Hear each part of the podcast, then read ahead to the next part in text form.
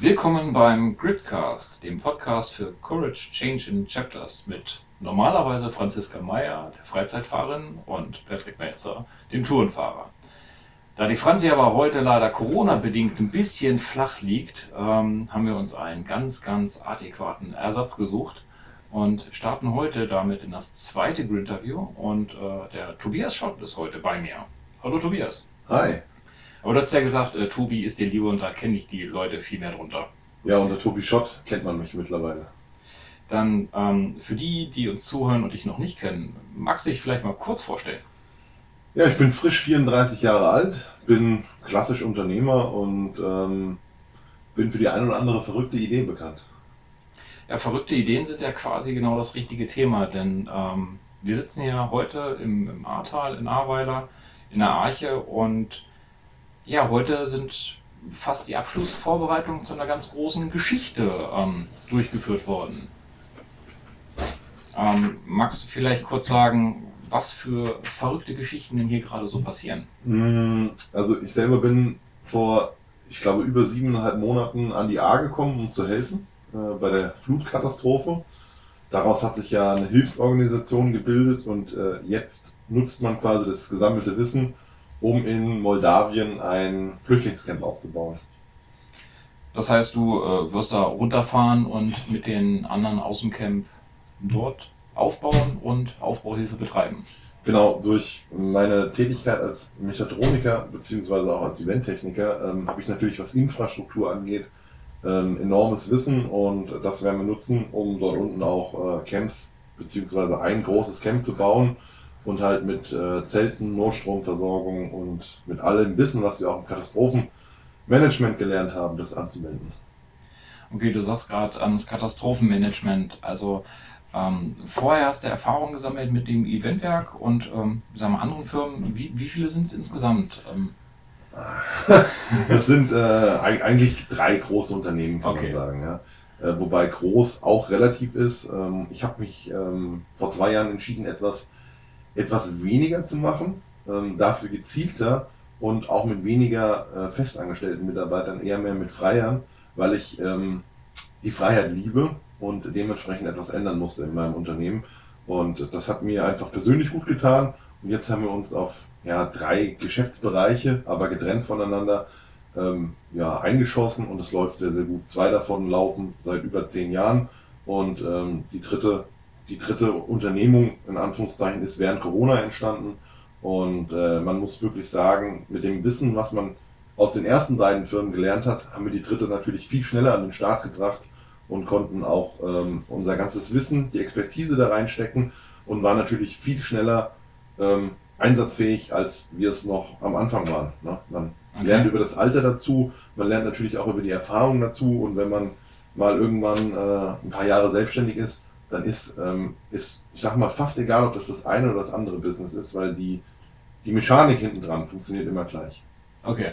Aber wie, wie kommt man einfach an sich dazu, wenn man sagt, okay, ich bin jetzt selbstständig, bin als Unternehmer unterwegs und ähm, mache dann noch eine zweite, eine dritte Firma, ähm, bin gefühlt 24-7 am Tag irgendwie nur on fire und äh, habe eigentlich gar keine Freizeit mehr oder wie sieht das bei dir da aus? Man muss klar differenzieren. Ähm, also es gibt Phasen im Unternehmertum, wo du definitiv keine Freizeit hast. Also dann ist auch die Arbeit einfach auch sehr, sehr viel. Aber es gehört dazu, wenn man gründet, beziehungsweise wenn es gewisse Projektphasen gibt, dass man einfach ja gefühlt 24-7 für die Firma da ist. Es gibt aber auch andere Ansatzpunkte und deshalb sagte ich auch, mir ist es zum Beispiel wichtig, ähm, die Freiheit mit einzubauen. Das heißt, ich habe mein Unternehmen so aufgebaut, dass ich Freiheit genießen kann. Ne? Das bedeutet nicht, dass ich unbedingt weniger mache, aber ich kann das, was ich mache, eher genießen, kann die Zeit eher genießen und ähm, vieles, was von außen wie Arbeit aussieht, ist keine Arbeit mehr. Ne? Dementsprechend ist es auch kein Stress. Ähm, es ist immer nur dann gefährlich, wenn du wirklich 24-7 da sein musst über mehrere Monate und dann schwenkt das Ganze um in Stress. Und wenn du deine Firma richtig aufbaust, so dass du vielleicht nicht jeden Tag dabei sein musst, ähm, so dass du vielleicht, es klingt so salopp, im Schlaf Geld verdienen kannst, ähm, dann ist es natürlich ein anderes Arbeiten. Ja klar, das ist verständlich. Das heißt also, ähm, im Endeffekt verbindest du deine Leidenschaften mit der Arbeit, sodass die Arbeit dann gar nicht mehr Arbeit ist. Genau, richtig. Okay. Und du hast gerade Freiheit erwähnt. Ähm, das ist ja mal so ein schöner, weitreichender Begriff. Ähm, hier mit dem Gridcast beschäftigen wir uns auch ganz viel mit Persönlichkeitsentwicklung und dem Motorradfahren auch übrigens. Äh, Motorrad fährst du ja auch, interessanterweise, ne? Ja, richtig. ähm, was definierst du für dich als Freiheit? Freiheit ist, wenn du tun und lassen kannst, was du willst.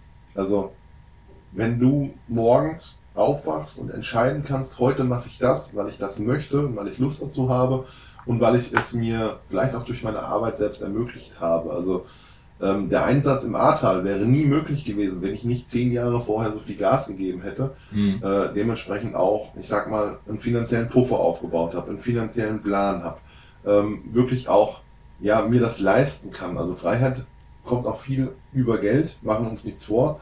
Das heißt, wenn ich einen Plan habe, wie ich meine Finanzen regel, ne, es gibt einen minimalistischen Ansatz, es gibt aber auch einen Ansatz, wo man sagt, ja, ich möchte Maxi das Maximum an Geld verdienen und irgendwo dazwischen musst du dein Level finden, wo du sagst, ja, ich kann mir auch mal einen Tag frei leisten. Es ist gerade nicht wichtig, ob ich arbeiten gehe. Mhm. Oder aber, das ist ein Tag, an dem ich mich zusammenreißen muss, an dem ich so viel Disziplin zeigen muss, aber der unterm Strich ähm, natürlich auch richtig Geld erwirtschaftet. Auch solche Tage muss man mitnehmen, um dann nachher zu sagen, okay, ich kann mir die Freiheit leisten. Ne? Also es ist wirklich das Leisten. Man hat auch vorher Leistung gezeigt, um frei zu sein. Ne? Also es geht nicht von heute auf morgen. Okay, das heißt schlussendlich muss man immer wieder, äh, wie sagst du so schön, halt Gas geben und äh, dranbleiben und dabei bleiben.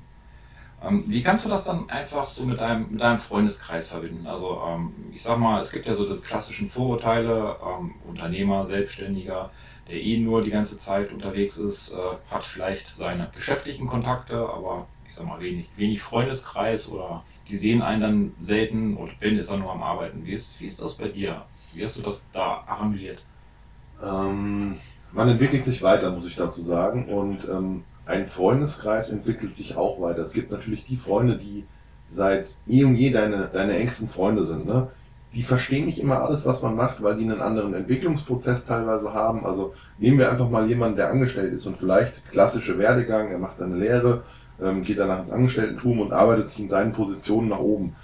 Der wird es nicht verstehen, wenn man Unternehmer ist und sagt, oh, ich mache jetzt gerade das oder ich mache hier, weil ich tue das, weil ähm, das ist für viele nicht nachvollziehbar. Aber auf der anderen Seite entwickeln sich auch durch das Miteinandermachen auch Freundschaften und auch im Business gibt es Freundschaften. Was gibt es Schöneres, als mit einem Kunden oder wie ich so sage, auch Partner gemeinsam Projekte durchzuziehen und am Ende da, haben beide davon ähm, ja einen Mehrwert und man kann auch die Zeit, die man dann dadurch gewonnen hat oder diesen Mehrwert auch gemeinsam ähm, ja, leben. Also ich habe ganz viele Kunden, die wirklich auch meine Freunde sind und andersrum. Also ich behandle meine, meine äh, Subunternehmer, meine Mitarbeiter ähm, immer so wie meine besten Freunde und ähm, dadurch kann man auch familiär miteinander arbeiten. Dadurch ist es gar nicht schlimm, ähm, diese keine Freizeit mehr zu haben. Ja, also mhm.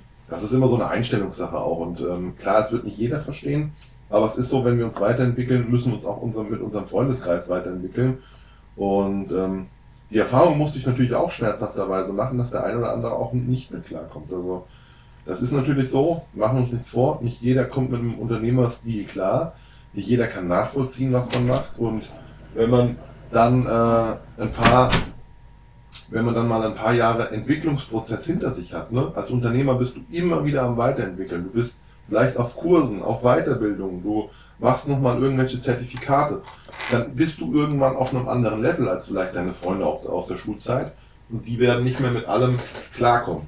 Okay, aber dann ähm, ist es ja doch schlussendlich auch so, dass es sich, wenn du sagst, es verändert sich über die Zeit, ähm, die Freunde verändern sich, ist es dann auch, dass man eigentlich so in die in der Vergangenheit immer mal wieder zurückspurt ähm, und sagt, okay, was war es doch damals besser? Oder gab es so prägende Ereignisse, die, ähm, ich sag mal, dein, dein Leben so ganz stark beeinflusst haben? Also man hört ja immer, immer mal wieder davon, dass es so ein, so ein Aha-Moment gab. Es gab irgendeine Situation, für den einen manchmal ein Unfall oder eine Begegnung mit anderen Personen, dass dann so ein Schalter umgelegt wurde. Wie, war das bei dir? Hat sich das ganz Stück für Stück aufgebaut oder gab es irgendwann mal so einen Punkt, der sagte, zack, jetzt, ah, jetzt muss ich tun und dann geht's vorwärts? Naja, jeder, der denkt, Unternehmertum ist eine Kurve nach oben, ähm, der ist definitiv falsch am Platz. Also es gibt ganz, ganz wenige, die wirklich eine gerade Linie nach oben laufen, sondern Niederschläge gehören dazu. Man muss lernen, damit umzugehen. Mhm. Ähm, bei mir war das zum Beispiel einmal, dass mein Vater gestorben ist, einer meiner damals besten Mitarbeiter. Ähm, und auch meine komplette Struktur, meine Lebensstruktur hat sich dadurch verändert, weil er halt derjenige war, der, der halt ähm, sehr, sehr viel Fachwissen auch hatte, sehr, sehr viel Ruhe auch mit reingebracht hat, einfach durch seine ähm, jahrelange Erfahrung. Er war aber bei mir angestellt, das heißt, ich habe ihm die Möglichkeit gegeben, ähm, die letzten Jahre wirklich ähm, vor seiner Rente mit mir zu arbeiten. Das war einer der großen Schlüsselpunkte. Ich habe dann sofort angefangen, auch mein Leben zu ändern, aufgrund dieses herben Niederschlages, weil ich gesagt habe, das Leben, was mein Vater geführt hat, ähm, das will ich nicht führen. Also das heißt, mhm. ähm, dort war dann aber auch nochmal nach der Katastrophe Level up, ne, weil ich habe gesagt, okay, mit dem Einkommen, mit der Situation ähm, kriege ich zu Hause nicht alles geregelt. Das heißt, ich muss ins nächste Level rein und dann habe ich eigentlich nochmal den Hahn richtig aufgedreht. Der nächste Niederschlag war ähm, meine Scheidung. Also ich hatte zusammen mit einem Unternehmensberater mal gesprochen, der sagt, Tobi, ähm, der Großteil guter Unternehmer ja, ist in Scheidung. Dann habe ich gelacht, sag ich, bei mir ist es nicht so, aber es war dann wirklich so, dass irgendwann ich ähm, vor dem Punkt stand und dass meine Frau gesagt hat, du hast einen Schaden, ja, ähm, weil du einfach zu viel gearbeitet hast. Das lag aber auch am Außen. Es gab Dinge, die ich nicht beeinflussen konnte mhm. und ähm, daraufhin ähm, natürlich meine, meine Ehe kaputt gegangen ist und ich dann auch wieder erstmal für mich selber eine Krise hatte und dann Level Up ähm, daraus gelernt habe, heute eine ganz andere Beziehung führe, meine Freundin mit im Unternehmen arbeitet und äh, dementsprechend wir auch viel gemeinsam Zeit erleben können. Es gab immer herbe Niederschläge. Ähm, ein Kunde von uns ist insolvent gegangen. Mhm. Hat mich richtig viel Geld gekostet zu einer Zeit, ähm, wo wir es eigentlich nicht eingeplant hatten. Und ähm, dann stehst du auf einmal da. Der Großteil deiner Mitarbeiter ähm, hat eigentlich morgen keine Arbeit mehr, weil wer so eine Insolvenz mal miterlebt hat, das geht von heute auf morgen. Dafür gibt es keine große Ankündigung. Ja, und auf einmal äh, war es bei mir so, dass, dass über 50 Prozent meiner Mitarbeiter gefühlt auf der Straße standen und ich aber ein Riesenloch in der Kasse hatte. Also erst wieder Krise und danach Level Up. Also das ist immer so dieses Lernen, auch teilweise schmerzhafte Lernen, aber das sind Phasen, die uns groß machen. Wir wissen das oftmals nicht. Ja, wir verzweifeln in diesen Phasen aber es ist danach so, dass man eigentlich immer mit Wachstum aus diesen Krisenphasen rausgeht. Aber das, du sprichst gerade an, das Wachstum, ähm, für die, mit dem man aus Krisen rausgeht. Ähm, das geht ja am Ende auch nur, wenn man wieder aufsteht. Ne? Also es ist ja dann schon die Differenz zwischen, ich bleibe am Ende liegen und gebe mich dem hin, so wie es ist, oder ich, äh, es immer so schön, Krone richten, aufstehen und äh, Attacke. Was war für dich da der, kraftgebende Punkt? Hast du das für dich selbst alleine gefunden oder gab es Menschen dabei, die dann gesagt haben, hier komm jetzt mal äh, Arsch zusammenkneifen und ähm, aufwärts geht und geht wieder vorwärts? Oder wie hast, bist du da aus diesen Krisen rausgekommen? Hm, also als, als junger Unternehmer musst du erstmal lernen, was ist eigentlich eine Krise. Ne? Ähm, oftmals ist es so, es ist eine Wahrnehmungskrise. Also du selber ähm, nimmst das erstmal als Krise wahr und jemand von außen wird immer sagen, naja, so schlimm ist es nicht. Oder wird dich auch bestärken in der Krise, ähm, was natürlich gefährlich ist. Du brauchst immer mhm. die, die sagen, so schlimm ist es nicht. Also dementsprechend ist dieser Blick von außen, ähm, sei es ein, ein Berater, ein Coach, ähm, jemand, der vielleicht schon mal dort war, wo du hin willst, ähm, oder ist, wo du hin willst, ähm, der dich an die Hand nehmen kann, ne, der dir zuspricht. Das ist das Beste, was dir eigentlich passieren kann. Also, dass du dir jemanden suchst, der einfach viel größer ist. Bei mir waren es ähm, in meiner größten Krise, Scheidung und Insolvenz, äh, Insolvenz eines Kunden, waren es ältere Unternehmer, die teilweise, ähm, ich habe einen Freund, der hat über 1300 Mitarbeiter mhm. Und der hatte dann gelacht, hatte mir auf die Schulter geklopft und sagte, Tobi, ob du es mir glaubst oder nicht, aber ich hatte schon Zeiten, da wusste ich nicht mal, wie ich das Zeitungsabonnement bezahlen soll. Okay. Ja, und dann habe ich ihn halt ausgefragt dazu und wir haben über drei Stunden wirklich geredet. Und danach habe ich erstmal verstanden, dass es Krisen gibt, ähm, mit denen man lernt umzugehen. Ne? Und natürlich ein 60-jähriger Unternehmer, der hat immer dieses leichte Lachen, weil der war schon dort, wo du ähm, jetzt gerade steckst. Und ähm, von den Leuten kann man halt einfach lernen. Ne? Ähm, jemand, der von außen draufblickt mit einer anderen Erfahrung, der wird dann immer sagen, naja, so schlimm ist es nicht. Du selber aber bist in deiner eigenen Wahrnehmungskrise gefangen und kommst da meistens gar nicht raus. Das heißt schlussendlich aber, ich sag mal, wenn man es ein bisschen zusammenfasst, also durchaus sich Menschen suchen, die ähm, bei, auf den Wegen schon waren, die man selber Bescheid möchte und gehen und schlussendlich auch äh, selber die Wahrnehmung entwickeln, das ist jetzt hier irgendein Punkt, der mich triggert, damit man sich dann auch, ich sag mal, Unterstützung durch Coach, durch ähm, Freunde, durch andere Unternehmer oder Gleichgesinnte dann im Endeffekt suchen kann. Ja, einfach, dass man, man kriegt die Möglichkeit von, von außen, seine Sichtweise zu ändern und auch umzuprogrammieren. Ähm, es gibt schöne Management-Tools, also im Krisenmanagement. Wie gehst du selber mit dir um im Stress? Ne? Mhm. Es gibt ähm, positive Affirmationen, es gibt ähm, Klopftechniken, es gibt Meditation. Und ich hätte vorher gedacht, vor meiner ersten großen Krise, was ein Schwachsinn. Hättest du mich gefragt, sag ich, äh, eine Klopftechnik, bist du denn irre? Ne? und äh, habe drüber selber gelacht und dann ähm, lässt man sich dann doch mal drauf ein mhm. und merkt einfach, dass man damit Dinge lösen kann. Ne? Und wenn ich jetzt mein jüngeres Ich über dieses Interview hier gerade hören, sprechen hören würde, würde ich sagen, der Typ hat sie nicht mehr alle. ja, mit Sicherheit, ja. Aber das sind so Sachen wie ähm, eine Hypnose zum Runterkommen abends oder auch mal morgens vor einem wichtigen vor einem wichtigen ähm, Termin sich positive Affirmationen aufs Ohr zu legen oder gar ähm, ein Kumpel von mir hat ein Ich bin eine geile Sau-Video. Ne? Da hat er alle seine Best-of-Fotos mit einer geilen Musik hinterlegt und wenn der zum Kunden fährt, guckt er vorher nochmal schnell dieses Video und pumpt damit sein, sein, äh, sein Inneres eigentlich richtig auf ne? und macht sich selber stark und habe ich auch nie dran geglaubt. Und heute ist es aber so, dass ich auch meine eigene Playlist habe, wo ich sage, ey, wenn wir auf die Kundenjagd gehen, ne? Mhm. dann gibt's vorher auf die Ohren. Ne? Dann gibt's richtig gute Musik auf die Ohren, dann wird sich damit aufgeladen, das wird gegenseitig trainiert und dann geht's erst an Kunden. Und das sind alles so Tools, die lernt man nach und nach. Ne? Also Unternehmertum, ich habe einen Spruch immer, Unternehmer wirst du nicht über Nacht. Und ähm, da ist viel Wahres dran. Es dauert viele Jahre, ein wirklich guter Unternehmer zu werden. Ja, das ist ja dann im Endeffekt auch meistens so, ne, schnell, schneller Erfolg nach oben heißt auch äh, in der Regel schneller Erfolg nach unten. Was sich langsam aufbaut, braucht am Ende auch langsam zum Abbauen. Das heißt, wenn man erstmal den Höhepunkt erreicht hat, ähm, dann dauert es ja dann auch seine Zeit, wenn man nicht mehr tut oder weniger tut, dass es sich dann abbaut. Das geht ja dann glücklicherweise in der Regel nicht so schnell ähm, wie so ein Speed nach oben, Speed nach unten. Aber ähm, was ist denn von, von den Tools, wenn du sagst, äh, Meditation, ähm, Klopftechniken, eine Hypnose. Was ist denn das, was dich so am meisten ähm, runterbringt und so richtig, sei mal, wieder in, in dein inneres Selbst führt? Also bei mir ist das wirklich ähm, absolute Ruhe, ähm, gepaart mit äh, einer guten, mit guten positiven Affirmationen. Mhm. Ähm, oder auch mal einfach nur, äh, ich sage jetzt mal ganz salopp, eine gute Nachtgeschichte. Ne? Ähm, wo man einfach mal abends auch mal lernt, runterzufahren Ne, ich bin auch ein Typ, ich kann 18 Stunden am Tag arbeiten, über mehrere Wochen, über mehrere Monate. Dass das nicht gesund ist, weiß ich heute auch. Mhm. Aber es ist natürlich so, ähm, dass es auch Mittel und Wege gibt, wie man sich einfach beruhigen kann, wie man runterkommt, wie man ähm, nicht immer Vollgas arbeitet. Ne? Dass man auch mal sagt, hier, ich gönne mir auch mal bewusst eine Pause. Fällt mir auch schwer. Ähm, aber ich habe zum Beispiel auch, um meinen Tag einzutakten, ne? mein Tag ist meistens sehr wild durch das Krisenmanagement, durch alles, was wir gerade betreiben.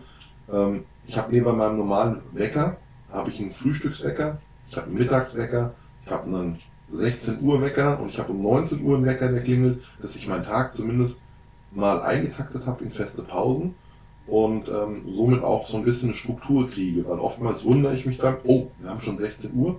Eigentlich Zeit für Feierabend, weil da ist meine 10 Stunden, äh, sind meine 10 Stunden in der Regel voll. Ne? Mhm. Ne? Ähm, wobei ich nie auf eine 10-Stunden-Regelung achte.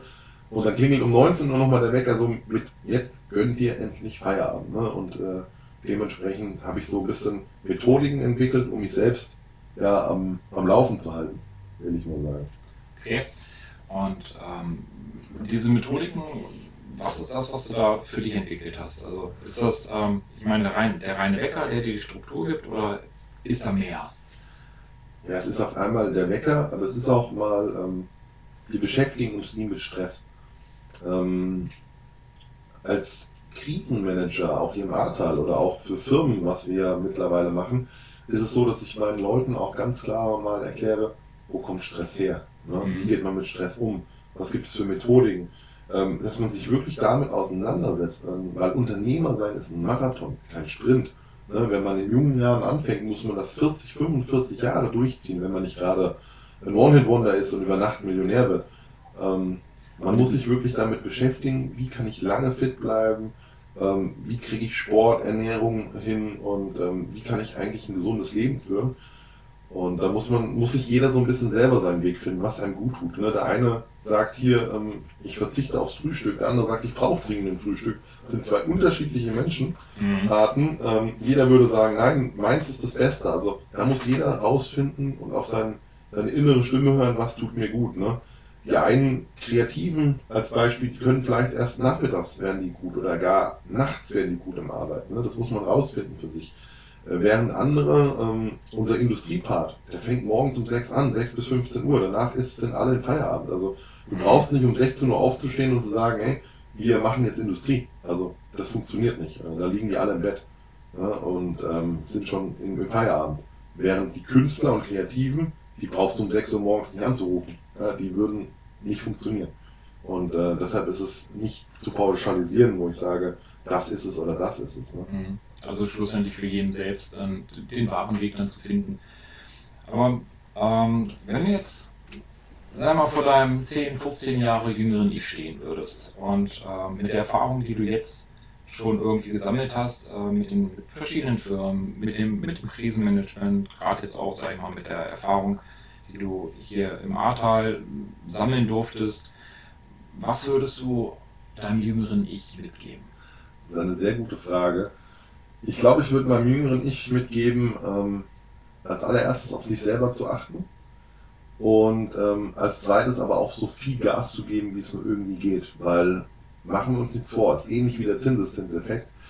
Lieber in jungen Jahren so gelebt, wie keiner leben möchte, um danach so zu leben, wie es keiner kann. Also mhm. bedeutet, wenn du früh auf dein Konto einzahlst, egal ob das dein Unternehmenskonto ist oder dein ähm, ja, äh, Life Balance Konto oder egal was du machst, ne, ähm, mach früh viel, um einfach schon mal einen Vorsprung zu haben, ne? um sich auch Ruhepausen zu gönnen, weil mein 20-jähriges Ich ähm, war vielleicht nicht leistungsfähiger, aber hat vieles besser, besser weggesteckt, hatte weniger Ängste, weniger Sorgen, weniger Struktur auch. Ähm, wenn man irgendwann mal 30 ist, 40 ist, gibt es andere ähm, ja, Points of Living, wo man sagt, ähm, Familie wird dann auf einmal wichtig. Dann wird es auf einmal die Gesundheit vielleicht auch wichtig. Und äh, mit 50 zu gründen ist nicht so einfach wie mit 20, weil du gründest oben bei Mutti, ne, im, im, im Kinderzimmer oder gar in der Garage.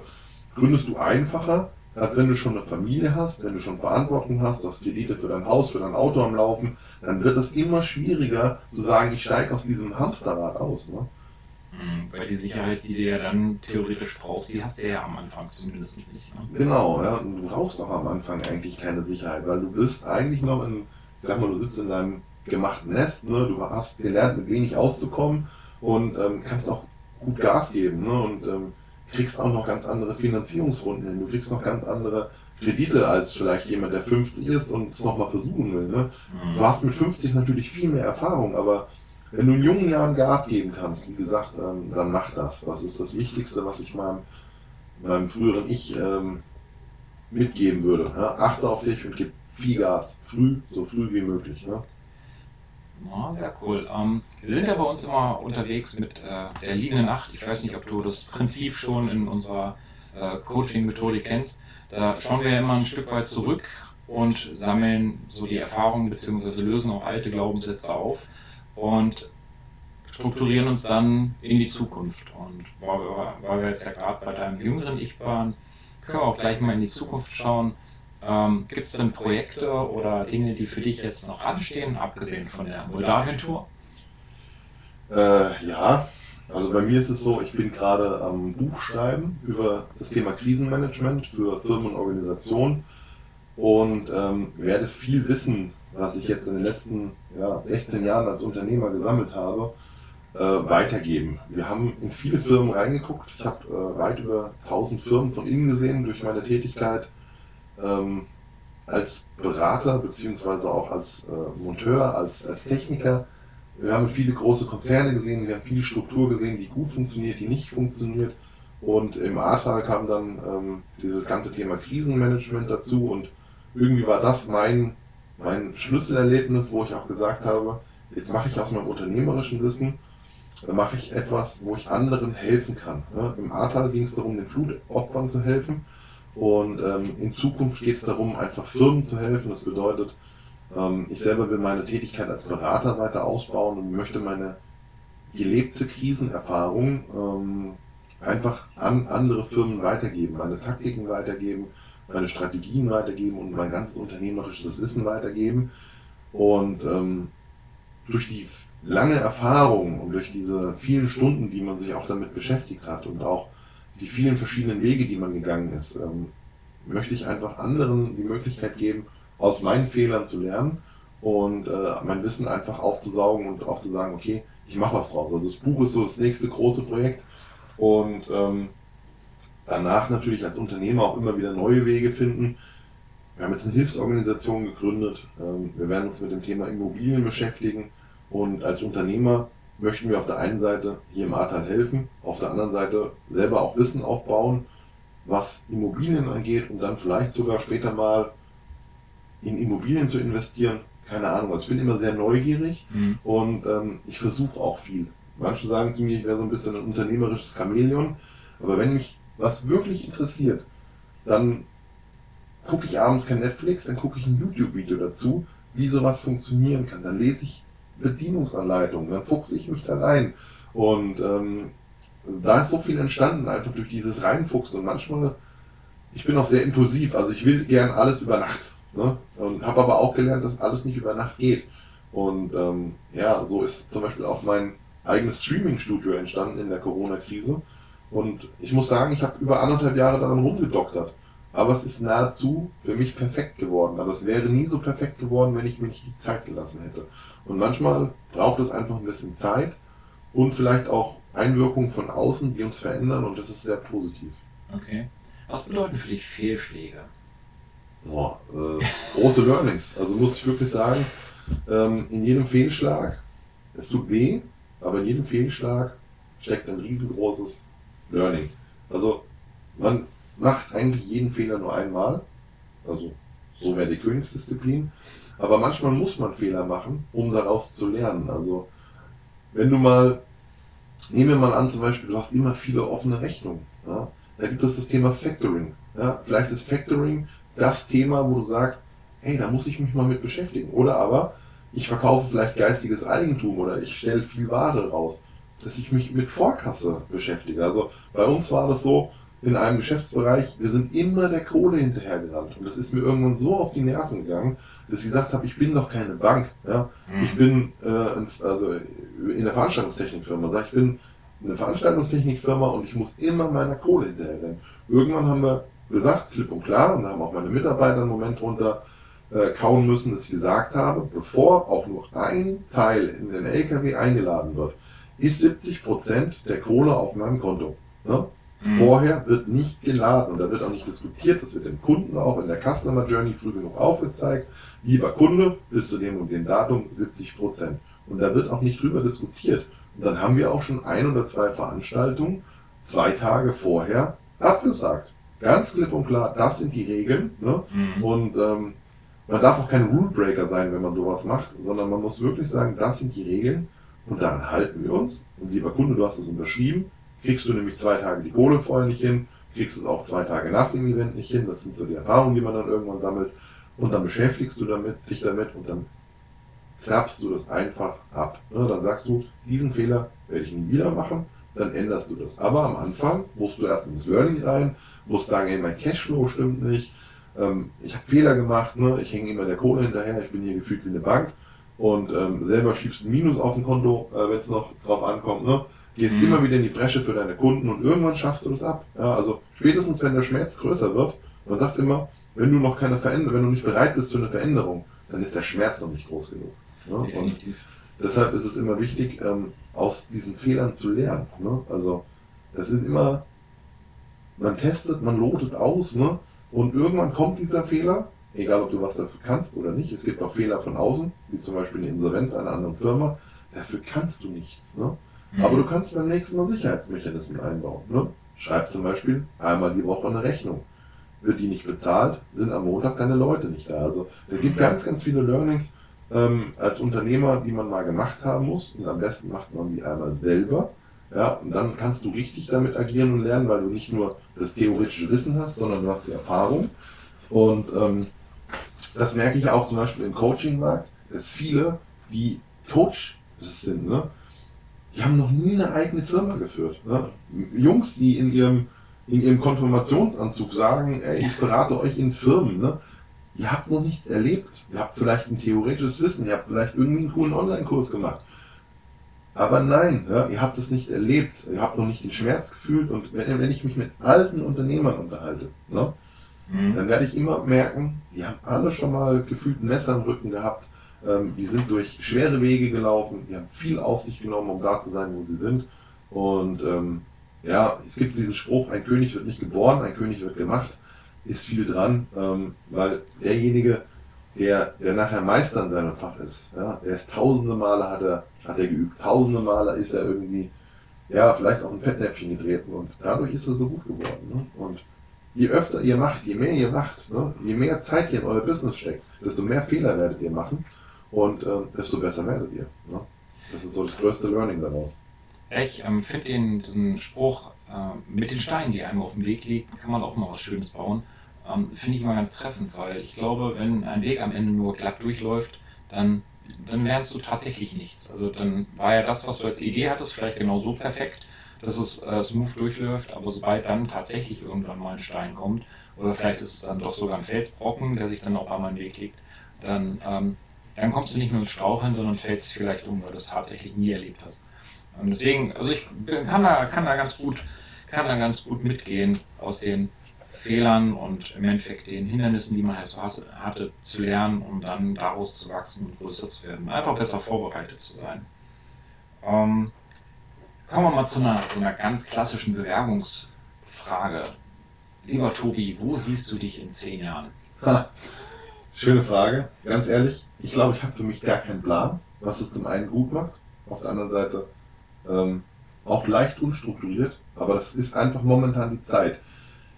Wir hatten Corona, ähm, während Corona hat eine meiner Firmen komplettes Berufsverbot bekommen und wir haben wirklich 180 Grad umschwenken müssen, haben uns neu erfunden und haben aus der Krise heraus ein neues Unternehmen entwickelt, ähm, unser, unsere Medienberatungsagentur. Und ich war so oft jetzt in Firmen, die fragen, Tobi, wir brauchen eine neue Homepage. Und ich sage, daran liegt nicht. Ihr habt keinen Verkaufsprozess, ihr habt keine Vision, ihr habt keinen, ihr habt keinen Ansatz für dem, was ihr überhaupt macht. Ihr könnt mir nicht mal kurz erklären, was ihr macht. Ne? Und daraufhin ist auch dieses Unternehmer Weiterentwickeln entstanden, weil wir einfach gemerkt haben, es muss sein, dass wir die Unternehmer, die wir beraten, ne, auch ganz anders angehen. Und dann kam dieses Ahrtal dazu Krisenmanager im Ahrtal. Ne? Ähm, es kamen so viele Sachen auf mich zu, wo ich sage, die Welt ist gerade so im Wandel. Jetzt, jetzt sitzen wir gerade hier und in der Ukraine und in Russland ist Krieg. Ähm, ich glaube, für mich ist es wichtig, dass ich einen Ansatz finde, wo ich sage, ich komme immer gut mit aus, ich habe immer genug Freiheit und ich habe immer auch genug Platz für Kreativität und für Neues, dass ich, glaube ich, keinen Zehn-Jahres-Plan großartig brauche, sondern ich glaube, ich kann mit meinem Wissen anderen Menschen helfen und das Helfen ist das, was wirklich Spaß macht. Und wenn du mit deinem Unternehmen anderen Menschen helfen kannst, dann ist es, glaube ich, der große Überbegriff meiner gedachten Holding, dass wir irgendwann mit all dem, was wir tun, Menschen helfen und Menschen von uns profitieren können. Ich glaube, das ist so der große Punkt, wo ich sage, in zehn Jahren möchte ich einfach jemand sein, der durch sein Handeln und durch sein Tun und durch seine Firmen anderen Menschen hilft ohne das genau zu definieren. Ja, sehr cool. Aber dann ist es auf jeden Fall äh, definitiv mit Wachstum auch äh, verbunden, egal ähm, in welche Richtung, ob es in die Höhe oder in die Breite geht. Sehr cool. Dann, ähm, du hast gerade Ukraine nochmal angesprochen. Wie trifft dich das? Also ich glaube, das, das ist nochmal so ein Ding, ähm, wo ich das erste Mal in den Nachrichten gehört habe und ähm, da ist mir doch ein bisschen kalt und warm gleichzeitig geworden, weil irgendwie ist es so weit weg, aber eigentlich ist es ja ganz, ganz nah dran. Und das hat schon einen Moment gedauert. Genauso wie ich, ähm, wo ich das erste Mal hier im Ahrtal unten war und die äh, Beschädigungen gesehen habe. Das war ja dann auch nochmal ein Unterschied. Ähm, wie, wie, trifft dich jetzt die Ukraine ähm, bzw. der Krieg da? Ähm, es war unerwartet, wie für viele auch, aber es war nicht, es war nicht, ähm, ja, schlimm ist das falsche Wort.